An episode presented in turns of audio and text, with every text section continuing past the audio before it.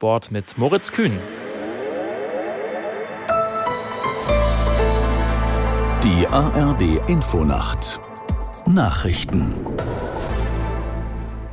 um 4.29 Uhr mit Ronald Lessig. Der Bauernverband hat Landwirte aufgerufen, friedlich zu protestieren.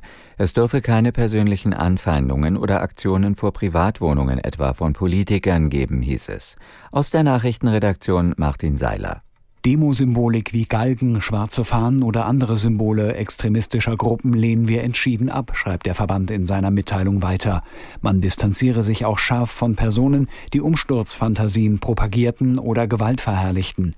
In der kommenden Woche sind bundesweit zahlreiche Aktionen geplant, um gegen die Agrarpolitik der Bundesregierung zu demonstrieren.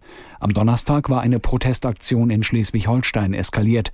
Dort blockierten Demonstranten an der Nordseeküste eine Fähre und hinderten Wirtschaftsminister Habeck am Aussteigen. Die Staatsanwaltschaft ermittelt. Bei russischen Angriffen in der Region Donetsk sind nach ukrainischen Angaben mindestens elf Menschen getötet worden. Unter den Opfern seien fünf Kinder, teilte der Gouverneur der Region mit. Aus Kiew Andrea Bär. Die russische Seite beschoss die Stadt Pokrovsk und Rivne in der nahegelegenen Gemeinde Mirnochrad. Nach Angaben der regionalen Militärverwaltung wurden bei den Angriffen mit S-300-Raketen zudem mindestens acht Menschen verletzt, sowie mehrere Verwaltungsgebäude, Garagen und Autos beschädigt. Präsident Volodymyr Zelensky sprach den Angehörigen der Toten am Samstagabend sein Beileid aus. Er sagte in seiner täglichen Videorede, die Retter seien seien noch dabei, Trümmer zu räumen. Zelensky betonte, es habe Wohnhäuser getroffen.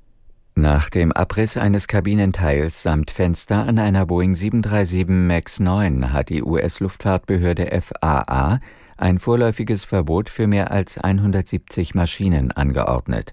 Es seien sofortige Inspektionen bestimmter Flugzeuge dieses Modells nötig, hieß es. Der Zwischenfall hatte sich auf einem Flug der Alaska Airlines ereignet. Die Maschine musste im kalifornischen Ontario notlanden. Durch den Druckabfall in der Kabine wurde ein Jugendlicher verletzt.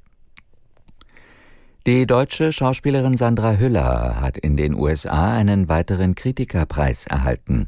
Der US-Verband National Society of Film Critics wählte Hüller zur besten Schauspielerin für ihre Rollen in Anatomie eines Falls und dem NS-Geschichtsdrama The Zone of Interest.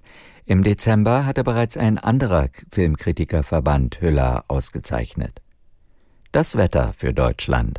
Tagsüber bis auf einzelne Schneeschauer meist trocken, zwischen Oberpfalz und Alpenrand sowie südlich der Donau Schneefälle, minus 5 Grad im Harz und bis plus 4 Grad im Markgräfler Land.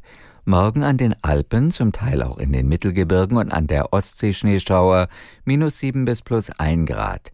Am Dienstag meist trocken, minus 6 bis plus 2 Grad. Das waren die Nachrichten.